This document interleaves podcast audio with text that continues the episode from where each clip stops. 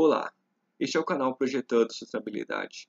Aqui a gente discute como tornar o Brasil um país mais sustentável, justo e melhor de se viver.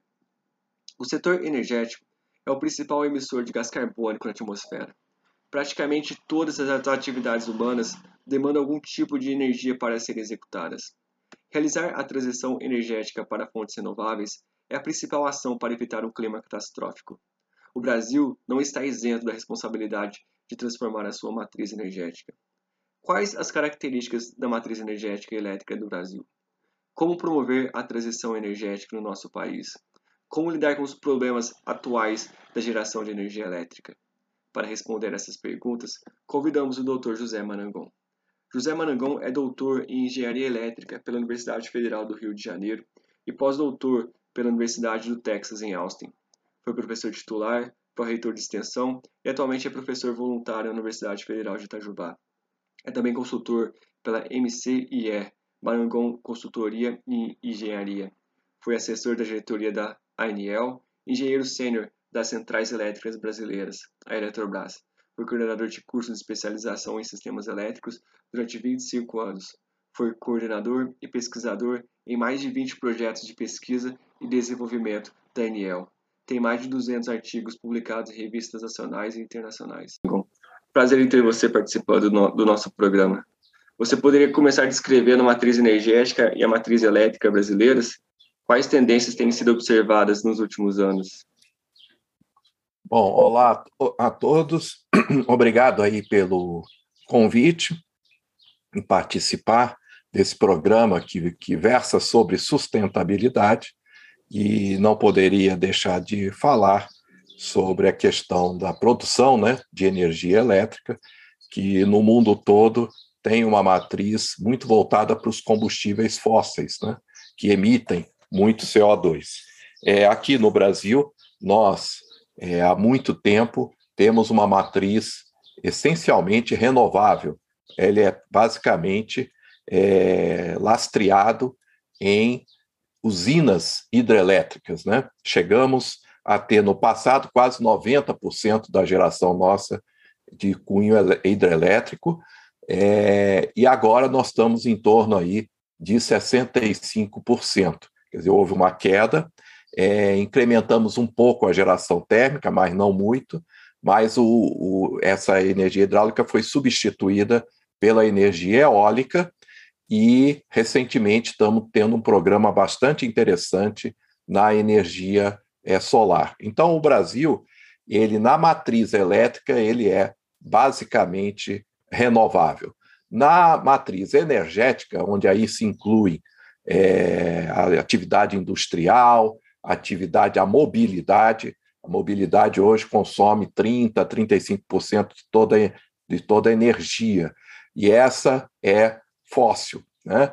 Então, a, a, o Brasil, na, na, questão elétrica, ele é um país ultra renovável, porém, na matriz energética, na mobilidade, ele é, é, segue o mesmo padrão dos países desenvolvidos, dos países do hemisfério norte. Tá? Então, é, essa é a composição hoje da nossa matriz é essa, essa questão da, da emissão de CO2, que só é o uso aí do combustíveis fósseis, tem preocupado a humanidade, né, por conta do, do aquecimento global, né? E esses, esse CO2 na atmosfera retém o calor e com isso é, há um aumento da temperatura média do planeta e isso tem ocasionado é o fenômeno que a gente chama de mudanças climáticas. Então, há uma preocupação mundial em que a gente chama de descarbonização do setor elétrico e da mobilidade. Então, esse é um, um, um, um efeito, né? uma meta bastante importante a nível mundial. Tá? E o Brasil não poderia estar fora, apesar dele ter uma matriz ultra é, renovável. Ok? E a produção de energia elétrica no Brasil tem estado em voga na mídia nos dias de hoje. A geração não acompanha a demanda, o que tem aumentado o preço da energia elétrica e causado risco de apagão. O que explica essa situação? Houve um erro de planejamento ou a seca atual é um evento altamente improvável de acordo com os modelos? Olha, é, o Brasil, por ser renovável, é, tem uma matriz renovável desde, desde quando a gente começou, e Itaipu é o exemplo da grande hidrelétrica que se construiu na década de 70 e início de operação na década de 80, tá? Essa característica renovável traz, é, apesar de ser um combustível, água, né, que a gente chama combustível água, que o São Pedro é que coloca nos, nos, reservatórios dessas usinas, então ele não tem nenhum esforço, né? não é como a, o carvão, o, o, óleo combustível, que você tem que extrair do subsolo né? e colocar na atmosfera, depois transportar. Né? Então é diferente, esse é o São Pedro que leva, só que tem o seguinte: você tem um custo zero da água transportada, porém depende da condição climática. Então, nós temos custo baixo de produção, porém um risco alto de você ter esse combustível ou não. Tá? Então, a, o que está acontecendo? Todo o planejamento do sistema elétrico brasileiro ele é pautado é, em utilizar é, dados de séries que a gente chama de séries históricas de precipitação, chuva, né, e afluência. Então, isso desde do Código de Águas de 1932, que a gente vem medindo essas afluências, tá? Tem alguns buracos aí nos dados, tal, mas a gente tem medido isso das principais bacias é, que estão localizadas as nossas hidrelétricas. Então, essa medição, desde 1932, chama-se séries históricas. A partir dessas séries históricas é que a gente faz todo o nosso planejamento. E como o nosso planejamento é orientativo para ser renovável, isso foi sempre a premissa básica, a gente utiliza esses históricos e faz, dimensiona as nossas hidrelétricas. Muito bem, só que o que está acontecendo? com o aquecimento global, que o Brasil não tem culpa, né? Isso é a sociedade, todo o mundo todo, está aquecimento, tá aquecendo o planeta. E isso está alterando o regime de chuvas na nossa região, assim como em outros países. Tá? Regime de vento, chuva. É, então, isso afeta diretamente a nossa é, produção de energia, porque se você muda a forma como a, a chuva está está chegando, a intensidade em determinados locais e, é, e aumento em outros, você dimensionou o sistema para aquela condição, só que está mudando. E aí vem a pergunta: o planejamento errou? Isso. Olha, se o, o planejamento vem sendo feito usando esse histórico, o que o planejamento do Brasil errou foi o seguinte: é, essa questão das mudanças climáticas já é um tema sendo falado desde o início da década de 2000, que intensificou bastante, até com aquele trabalho do Al Gore, né, das verdades inconvenientes, que ele dizia que o mundo tem que se preparar para essa nova mudança, né? ou ameaça. ameaça é porque você troca, você altera a forma como a chuva vem, como o vento vem, etc. Então, essa, essa aumento de temperatura do globo. Então, essa alteração dessa forma faz com que você já, já tenha em mente que, olha, eu vou ter que mudar a utilização desse histórico, que já não funciona mais. Quer dizer, o futuro vai ser diferente do que a gente vê no histórico. Então, isso vem sendo colocado desde 2000 e existe até o IPCC, que é Intergovernmental Panel on Climate Change, que vem trabalhando em modelos tá, que representam toda a atmosfera para poder simular o futuro. Já que os passados não está funcionando mais, como é que eu crio modelos para simular o futuro? Então, isso tem sido feito e esses modelos têm evoluído muito.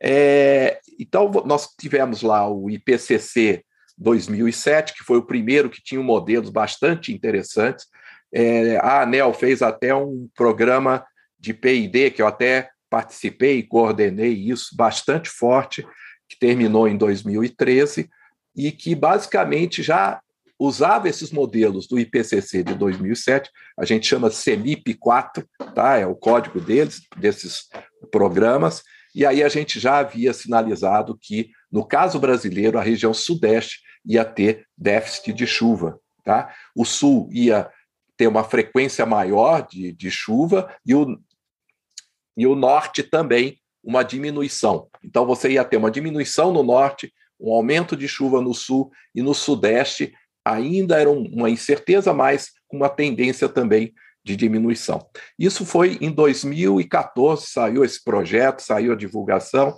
mas é, como era uma um modelo né, ainda, o pessoal não acreditou. Tá? Esse foi o grande problema, e como houve a nível internacional, o pessoal negando que, que houvesse realmente esse, esse problema.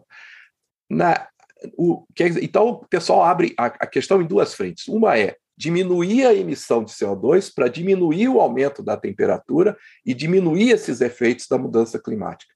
E uma outra frente é, dado que essa mudança climática já está ocorrendo, a gente não tem mais volta é, a, a uma, um aumento. A questão agora é quanto vai ter o aumento de temperatura. A gente faz até esses modelos até 2100 se vai ser 2 graus, 3 graus ou 4 graus. Então, existem cenários sendo feitos em função do que, que a humanidade vai fazer para diminuir esse CO2, e em função disso, você roda esses modelos. Então, por exemplo, no modelo pior, a gente vai ter crises hídricas constantes aqui. Então, eu diria, eu falo sempre assim: olha, não é mais uma crise, é um novo normal no clima do Brasil. E aí, o que, que tem que ser feito? O planejamento tem que se adequar. E, infelizmente, até o ano passado, não houve movimentação no governo, na EPE, nos órgãos de planejamento do governo, considerando este cenário. Então, eu diria o seguinte: qual foi o erro aí? Olha, não vai ter mais chuva na proporção que tinha, é, então nós vamos ter esse, essa crise, que não é mais crise, é um novo normal, durante os próximos anos. Então, Agora, acho que o governo acordou, a gente tinha previsto essa, essa, é, esse, essa falta de chuva para daqui a 10 anos, parece que a coisa está vindo muito mais rápido do que se esperava.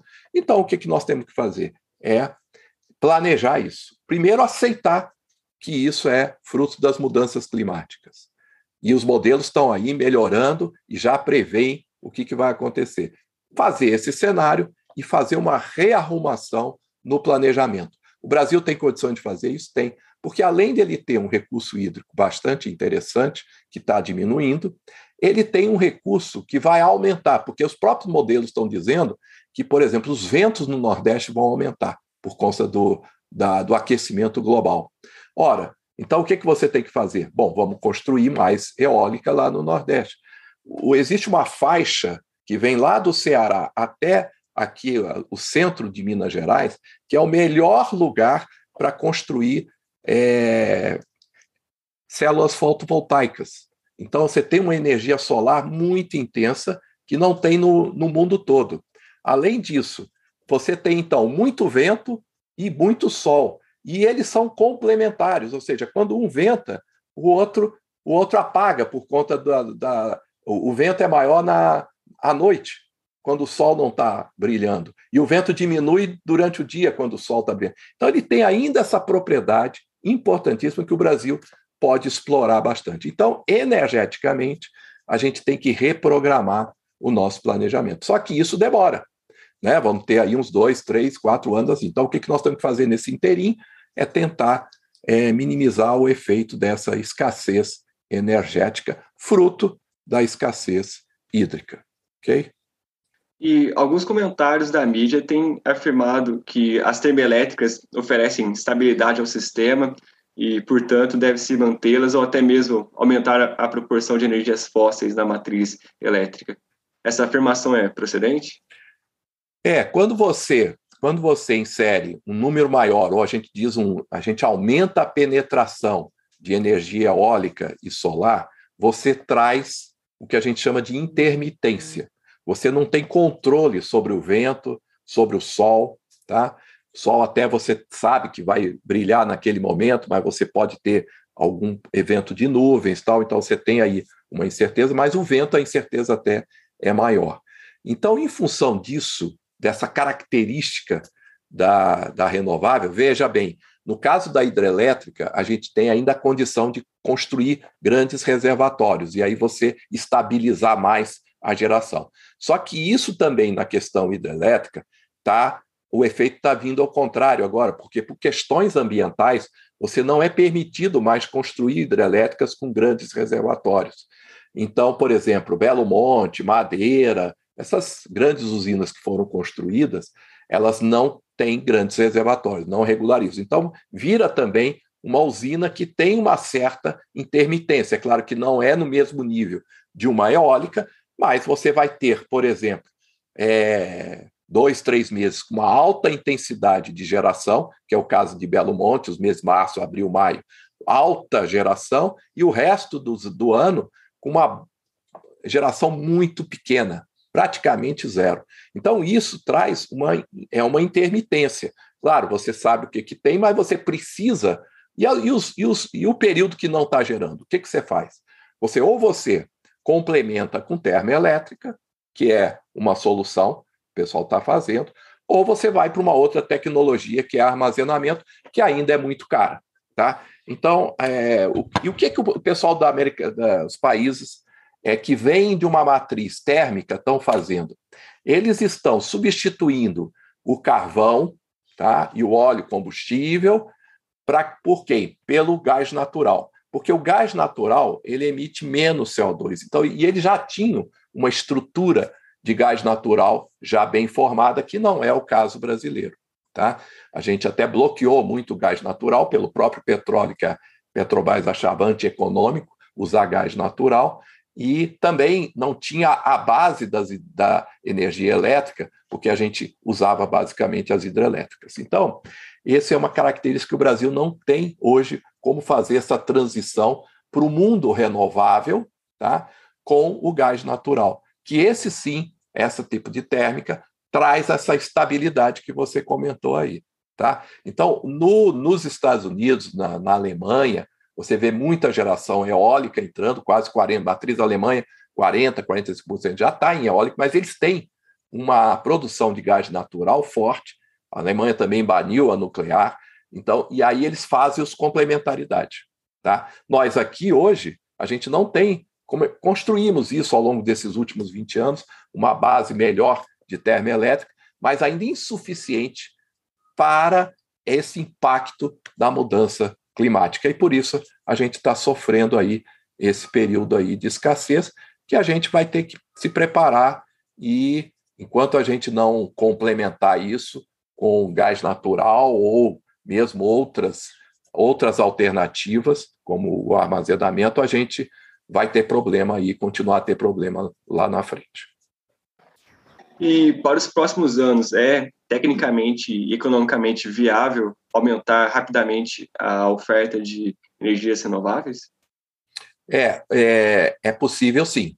É uma das coisas que a gente, é, eu pelo menos acho que seria interessante, aumentar o programa de geração distribuída, que é a energia no telhado, né? Porque você aí consegue minimizar a demanda, tá? Através dessa energia solar, tá? Então, e o Brasil tem muito potencial para isso. Hoje, por exemplo, uma, uma residência na Alemanha, na média é, de geração solar, é metade do que a gente pode gerar aqui. Então, o país ele tem essa, essa, esse potencial muito maior que outros países. Então, um, um ponto seria aumentar aí, fazer um programa de financiamento, e a gente tem um bando de instaladores aí, uma mão de obra que, que já está bastante até a, a madura, né? E a gente tem que intensificar isso é, para colocar essa energia. Isso só resolve? Não. É, aumentar, é, melhorar ou aumentar a oferta de energia eólica, tá? E aí em vez de usar as hidrelétricas, não vamos ter jeito como os nossos armazenamentos, tá? Então a gente tem que minimizar o uso das hidrelétricas, começar a encher esses reservatórios, usando essa energia é, renovável, para que a gente possa depois utilizar ela como uma, uma fonte de aquilo que havia conversado contigo, comentado com. É o seguinte: é de fazer a complementaridade. A hora que a eólica está gerando, a gente gera hidráulica, mas para gerar hidráulica eu preciso ter água, senão no reservatório, senão eu não consigo fazer. Então eu entendo que a, a nossa base hoje vai ser é, um pouco de energia eólica, mas vamos ter que crescer um pouco a questão das térmicas, o gás natural, para poder fazer essa, é, esse, essa transição, tá? E olhar as hidrelétricas como um grandes armazenadores. Esse num período intermediário. Depois aparece aí, como está acontecendo no, no estado do Ceará, você incrementando essa energia eólica, essa energia solar abundante lá no Nordeste, o pessoal já está é, trabalhando lá no Porto de Pecém, a EDP inaugurou recentemente agora, um, uma produção de hidrogênio verde. Então, como você tem muita energia renovável no Nordeste, você pode produzir hidrogênio verde. E hidrogênio verde é um combustível. Então, é um combustível renovável que você pode levar para outros lugares.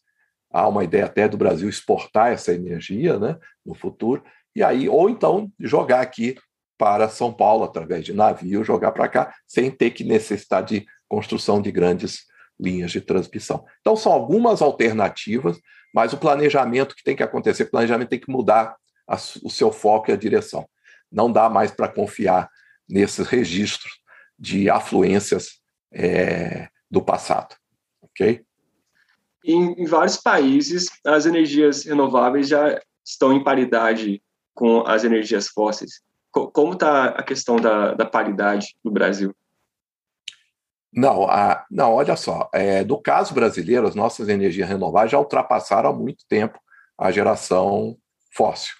É, hoje, hoje, só você ter uma ideia, hoje, é, com todas essas térmicas aí é, ligadas, né, é, nós temos hoje 40%, eu diria que esse mês 40% hídrico, veja que a média é 60%, nós estamos com 40%. E as termoelétricas estão ocupando quase 25%. Tá? Então, e mesmo assim não estão sendo suficientes. E as eólicas estão complementando isso, e a solar também, não muito, mas está complementando essa, esse, esse total. O que você nota é que as hidrelétricas, que tinham lá 65%, estão jogando, jogando hoje 40%. É essa queda que está trazendo esse, é, essa possibilidade aí de racionamento tá? Mas é, é a ideia é a gente é, implementar isso o mais rápido possível com mais renovável, tá? E, e conseguir bater aí a, a, nossa meta de demanda. Agora, com relação ao que está ocorrendo lá fora, como lá a origem é termoelétrica, né? É, basicamente você tem a, a Inglaterra hoje, por exemplo, a Inglaterra acabou com o carvão, o ano passado, está zerado. É, ela tem gás natural em torno de 50%, a geração lá de gás natural, e o resto ela está fazendo com eólica onshore, quer dizer, na superfície, e, e offshore, no mar. Tá? E as outras ela está é, usando aí alguns mecanismos de armazenamento. Tá? Então, é, mais ou menos, a Alemanha está 45%, 50% também de renovável, usando muito gás natural. Aliás, a Europa, 30% de, do consumo energético da Europa é gás natural, que vem da, da, da Rússia, né? E, através de, de é, gasodutos. Então, é mais ou menos isso. Estados Unidos tem um programa muito forte de, de renovável, mas isso depende de cada estado. A Califórnia está em torno hoje de 40%, o Texas também aumentou bastante com eólica.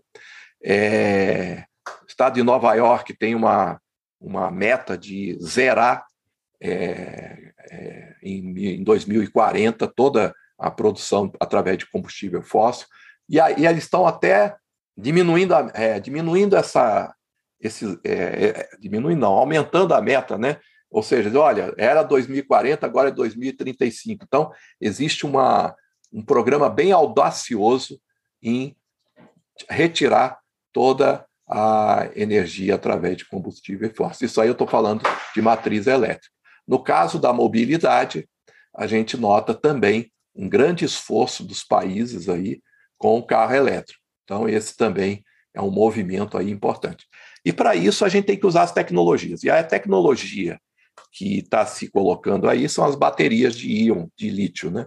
que elas é que são as precursoras da mobilidade elétrica, mas que também estão, sendo utilizadas para estabilizar as renováveis aí no setor, nos sistemas elétricos de potência. Tá? Então, existem esses, esses movimentos aí de baterias, movimento do hidrogênio, é, porque o hidrogênio, na realidade, para você é, é, produzir o hidrogênio, você precisa de energia renovável. Você pode produzir hidrogênio também com, com, com gás natural, você pode fazer também. Só que aí você está jogando CO2 na atmosfera também. Então não vale isso. Por isso que a gente chama é, o hidrogênio marrom, é o que, que ainda joga CO2 na atmosfera. O que hoje a gente fala hidrogênio verde, porque a gente coloca verde, é aquele produzido por eletrólise, cuja eletrólise é, é a potência, a energia vem de fontes renováveis. Ok? Mas Nós temos no Brasil. Bom, é isso. Pode falar. Mas e a, questão do preço? Assim? A, o, preço de produzir energia eólica e produzir energia solar é, são acessíveis no Brasil? Olha, são bastante acessíveis, tá? Chegamos aí a eólica, se você for ver os leilões hoje, chegamos até 100 reais o, o megawatt-hora, tá? É, hoje uma térmica, você calcula aí 400, uma térmica ciclo combinado de gás, tá? É, uma, uma óleo diesel já chega a 600, 800, tá? Então, está bastante convidativo. O solar, a gente chega a 180, 200 aí. Então, são bastante competitivos. O problema, o problema é que eles são intermitentes, né? Você olha lá uma usina térmica, tanto é que nós estamos chamando as térmicas para poder fazer esse complemento. Elas são despacháveis, como a gente diz. A renovável é barata, tal, mas hoje não é não é despachável. Aí eu preciso ter alguma coisa a mais e aí encarece isso, que são os sistemas de armazenamento, tá? Ah, agora, elas são e o pessoal hoje, a EPE, por exemplo, se você pegar o PDE, que é o Plano Decenal de Energia 2030, né? Você já vê basicamente a expansão projetada em eólica e solar, grandes centrais solares, em detrimento até da hidrelétrica. Hidrelétrica, nós estamos aí só com um, um gigawatt de potência previsto até 2030, é muito pouco. A saber que a nossa capacidade hoje é, total no país chega a 140 gigawatt. Tá? Então, é, é, é mais ou menos esse o quadro aí que a gente tem observado. E para fazer a transição energética é preciso é, que várias tecnologias sejam implementadas, como linhas de transmissão de alta voltagem, medidores inteligentes e smart grid. É, você poderia explicar o papel dessas tecnologias e como está a implementação delas no Brasil? É, a, a gente teve vários projetos. Qual é a ideia daí? A gente tem hoje é, tem alguns, alguns autores comentando o seguinte: nós estamos passando por uma transição energética, onde a gente tem é, é, algumas é, palavras-chave que a gente chama, né, de que, tão, que podem representar o que está acontecendo. Aí eu tenho colocado sempre os cinco Ds. O que são os cinco Ds? É, é a descarbonização, que a gente já comentou aqui, né? a descentralização, que é outro processo que ocorreu na, na década de 90, de levar o setor elétrico, sair do poder do Estado para o setor privado, para que os agentes produzam a sua energia, é, com, façam competição pela, entre os consumidores, quer dizer, os consumidores possam comprar de vários agentes e, que produzem energia. Então, a gente chama isso de descentralização do setor, que antes estava todo na mão do Estado. Tem uma outra, um outro D, que é a descentralização, vem logo que é a democratização do setor. O que, que é a democratização? É essa possibilidade de eu, aqui na minha residência, gerar a minha energia, construir o meu sistema elétrico aqui, comprar uma bateria, de repente até ficar independente do grid, ou criar uma, um condomínio aqui na minha, no meu bairro para criar um que a gente chama de microgrid e aí com um, um sistema de, de supervisão é, todo automatizado e, e já programado é, entre o, o, pessoal, e aí cria-se todo um sistema para fazer esse controle, tá? É, então você tem aí a descentralização, a democratização, tá? Outra coisa que também é importante é que com a entrada desses medidores inteligentes, é, essa acesso à informação através da internet, do seu consumo online, da sua geração online através de um celular, você automaticamente você se insere nesse processo. Você pode até eventualmente fazer a sua, opa, vou reduzir aqui a minha demanda, o pessoal está precisando mais de energia no outro ponto e aí estão me pagando mais por isso. Então você começa a fazer até um mercado interno dentro do microgrid. E isso, o que, que é isso? É o outro D, a digitalização, que é que você comentou aí das tecnologias hoje existentes, que trazem todas essas informações na palma da sua mão. E você consegue administrar isso você através de um celular. Então, é essa condição que democratiza o setor, que faz toda essa, essa revolução também. Então, nós temos aí o smart grid, interação consumidor com, com a rede, o próprio gerador, pequeno gerador, a geração distribuída com a rede. Tudo isso, a, a tecnologia, a comunicação vem facilitar essa interação. Então, isso é muito, muito importante. E aí vem um outro último D, que eu chamo de diminuição no uso, decrease of use. É o quê? É a eficientização do setor. A partir do momento que você conhece o que você está tá administrando, que é a sua energia, antigamente, ah, você pode ver aí 15 anos tal, é, nos condomínios, aí ninguém tinha acesso ao seu medidor. A conta vinha, você acreditava e acabou. Ah, não, quero ver aqui. Aí você tinha que ir lá, tinha um teia de aranha no medidor, ninguém. O negócio, ou seja, a proximidade do consumidor com o bem energia elétrica era muito distante. Com a, essa facilidade que nós vamos ter, o Brasil ainda não tem isso, mas isso já está sendo, é, essa tecnologia está é, ficando bastante barata, tá? Então, isso, esse acesso a isso está sendo muito fácil hoje. Então, você vai começar até a eficientizar o seu consumo, tá? Então, olha aí, você tem outras vantagens. Então, o que eu, eu acredito muito, eu tenho tô, muita esperança, né, de que esse susto, né, que a gente está levando hoje em termos de crises, etc., venha a trazer o consumidor mais perto da energia elétrica, da importância da energia elétrica, porque ela vai ser também cada vez mais importante a partir, a partir do momento que o seu carro é movido à energia elétrica. Então você vai começar a entender, opa, que horas eu vou carregar o carro? Qual, quando é que a tarifa de energia está mais barata? ou eu vou no eletroposto, como é que tá? Dizer, tudo isso vai estar à sua mão. Você tem até, vão aparecer aí plataformas vendendo serviço para você otimizar o uso da sua energia. Então, eu acho que é uma grande revolução, por isso que a gente chama de uma transição energética. Eu diria que nem a transição, praticamente vai ser uma ruptura energética, a nova forma de você ver a energia. Então, acho que não é, a gente tem que ser otimista também nesse aspecto, ok? E, e quais são os cenários para eletrificação? Porque quando a gente observa a matriz elétrica brasileira, a gente pode ficar, otimista, mas e quando a gente observa a matriz energética que aí exige a eletrificação da mobilidade, a eletrificação de outros setores? Não, veja bem, a demanda por energia elétrica tende a aumentar com a introdução da mobilidade elétrica. Claro que isso não é de um da noite para o dia, mas é, a tendência, e existem países aí que estão dizendo que a mobilidade vai ser 100% renovável tá? até 2040, 2050. Tá?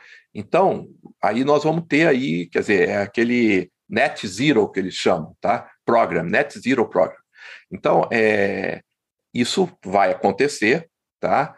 É, agora, como é que isso se enquadra, como é que isso, qual a velocidade e, e que isso afeta o setor elétrico? Sim, não tem dúvida.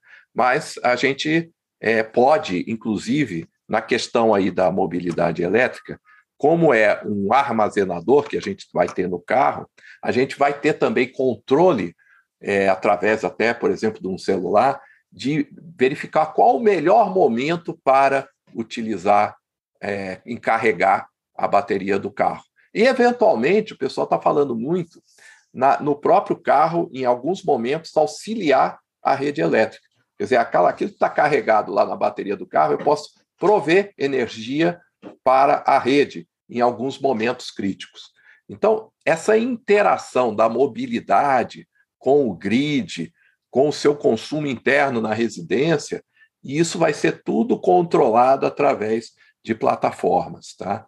Então, você já vislumbra aí uma, uma coordenação desse processo. Eu não sei se eu respondi a sua pergunta aí. E qual o papel do, do Estado brasileiro em promover a transição energética? Porque a gente. É. Hum? É, é, é, você, a gente vê aí algumas resistências, né? A geração distribuída, a, a, a 482, que foi implantada lá em 2012, é, incentivando aí a, a instalação de geração solar, e agora vem o governo dizendo: olha, mas isso aí é, acaba o cara é, sendo subsidiado porque não é cobrado para ele a energia que ele joga na rede e depois consome. Bom, tudo isso lá, no, lá fora o pessoal tá, não está levando muito isso em consideração, não, tá? Porque eles estão. A prioridade é a, é a, a meta zero. Tá? No Brasil, como a gente já é renovável, as distribuidoras ainda ficam, ah, mas a minha energia que eu estou levando é renovável também, e você botando isso acaba encarecendo aqui, ou não, a gente não consegue te cobrar por uso da rede.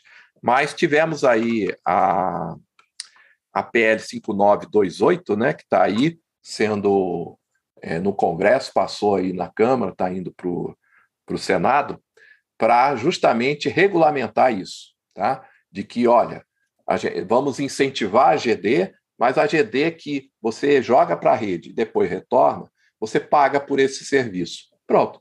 E aí resolve, porque hoje hoje está sendo está tendo um crédito e você não paga por isso. Eu diria que são coisas menores que a gente tem que resolver, mas a gente não pode deixar de é, incentivar essa geração distribuída. Além mais porque hoje as hidrelétricas não estão cumprindo o seu papel, e aí nós estamos passando por uma crise hídrica séria.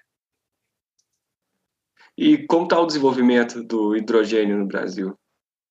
É, o hidrogênio tem alguns PIDs, um PID de Furnas, lá que está em Tumbiara, por exemplo. Em Tumbiara tem lá um, um, um eletrolisador e uma célula combustível, que é que você transforma hidrogênio, depois transforma, volta a energia elétrica. Mas isso é projeto piloto, assim como a gente tem vários outros projetos pilotos aí de armazenamento, etc. O hidrogênio é, tem ainda alguns, é, tem, então esse é um, né, de armazenamento a hidrogênio, mas o que eu ia comentar é que o, o Ceará, por exemplo, é um estado que está apostando muito na produção de hidrogênio. A EDP já fez lá um, um trabalho lá no Porto de Pecém, e mas existem grandes investidores internacionais querendo construir plantas de hidrogênio. E eles dizem que é, só é viável a partir, desde que você tenha pelo menos 2 GB de é, potência instalada de eólico e solar, para você poder começar a pensar em montar uma planta de hidrogênio. Mas, como, como eu havia dito, nós temos um potencial muito grande na região Nordeste, tanto de sol e vento, isso é bastante factível. E parece que o Brasil é, um, é o primeiro dos países no mundo que tem essa, essa possibilidade de ter esse casamento perfeito entre vento e sol. E é realmente essencial desenvolver o hidrogênio, caso no, no caso o Brasil promova a transição energética? Eu já ouvi alguns comentários falando que é, eletrificar é uma solução melhor do que promover o hidrogênio. Não, mas o problema é o seguinte: eletrificar tudo bem, mas conforme eu, a gente havia comentado aqui, você primeiro você quer eletrificar com energia renovável. Só que a energia renovável, ela não é, as fontes renováveis e as usinas né, não são despacháveis. Então, você precisa ter algum sistema de armazenamento.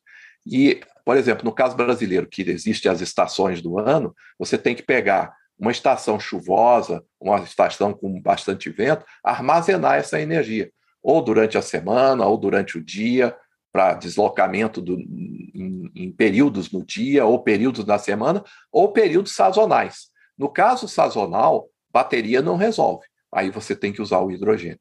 Então, o hidrogênio está sendo um elemento importante para armazenamento sazonal. Tá? Então, o Brasil, como tem essas nuances sazonais fortes, o hidrogênio é um elemento importante.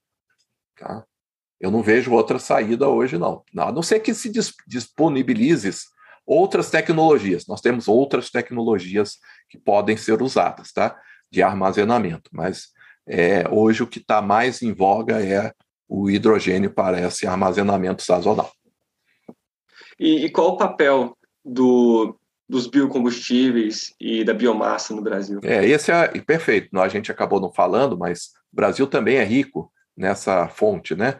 biogás, biomassa, que a gente pode também utilizar. E essas são mais estáveis, né? que podem complementar aí as energias renováveis oriundas de vento e sol. Tá? Então, é, a, a, as hidrelétricas podem fazer esse papel, mas também a, a biomassa e o biogás podem também é, ser uns elementos aí, porque você pode armazenar essa energia. Né? Então, esse é um ponto importante aí, bem lembrado. E você vê, para você, existe um engajamento da, da, dos órgãos brasileiros em, promover a, transição energética? Porque, por exemplo, a gente vê que o papel da empresa brasileira de pesquisa energética, da ANL, de todas essas, do, do Ministério da Energia, como, como tem sido o papel desses órgãos estatais? É, existe, a ANEL tem feito bastante projetos aí, avaliando as possibilidades do Brasil. A EPE tem estudado, na, na, se você pegar o plano estratégico lá, ela comenta muito isso, mas eu diria que falta realmente um plano efetivo de combate às mudanças climáticas e de incentivo né, às energias renováveis, tá? inclusive agora projetos aí na, na questão dos armazenamentos. Tá? Então, é, acho que agora, com essa crise, com essa movimentação toda da sociedade, a gente vai começar a fazer um planejamento é, decidido, decisivo aí para enfrentar esses problemas que a gente já sabe que vão ocorrer e que vão continuar ao longo aí das, das duas próximas décadas. E, mas, eu diria que, mas eu diria que não tem ainda efetivamente um plano, não, ainda está se construindo isso. E investimento é uma barreira? De, é, e custo é não. é uma barreira? Não, não. Não, conforme falei, as renováveis os custos estão ficando bem baixos. Os custos, por exemplo, financiamento para solar no telhado, solar remota, é, tem Veja bem, o governo nem precisa financiar isso, os próprios bancos, os próprios, é, as próprias pessoas estão disponibilizando recursos para isso, então não creio que esse seja um, um grande entrave. Mas, claro, nos Estados Unidos, por exemplo, há um incentivo financeiro muito grande para isso. Então, se tiver um incentivo, é importante também. Tá? Então, nos programas aí que o governo está tá desenhando, provavelmente a questão de financiabilidade dessas novas usinas é um item importante também. Okay? É, quais são as principais barreiras para o Brasil ter um, um, uma matriz elétrica e energética limpa? Eu acho que aparentemente não tem, não. A questão é a vontade do governo de regular, é, é, incentivar, tá? E o Brasil já é boa, já é renovável, até ele pode fazer, ele tem que faz uma propaganda às vezes muito ruim dele mesmo, mas ele é um país que hoje está passando crise hídrica porque é uma matriz renovável. Então esse risco existe, coisa que uma matriz termoelétrica não, não tem, tá? Então, acho que é, o Brasil tem todas as condições, não barreiras. Acho que as barreiras são as próprias instituições que não, não se mexem aí para é, montar um plano bastante interessante, já visualizando essas mudanças no perfil aí das variáveis climáticas. E indo para o encerramento, caso alguém queira saber mais sobre o seu trabalho ou te contatar, o que deve fazer? É, eu tenho a, a minha página, tá? É www.marangon, tudo junto.com.br. Ali eu coloco lá os trabalhos que eu tenho feito, de previsões aí de, de afluência, previsão de preços de energia. Temos trabalhado muito nisso e tenho também, junto com a Universidade Federal de Itajubá, é, faz, feito alguns trabalhos aí de dissertações, teses, etc. Além de outras consultorias tenho feito aí na área de transmissão, geração e distribuição é, de energia. Ok? Então, obrigado, mano. Então, Aragon, é prazer ter você participando do nosso programa. Ok, muito obrigado aí pelo convite e estamos aí às ordens. Obrigado.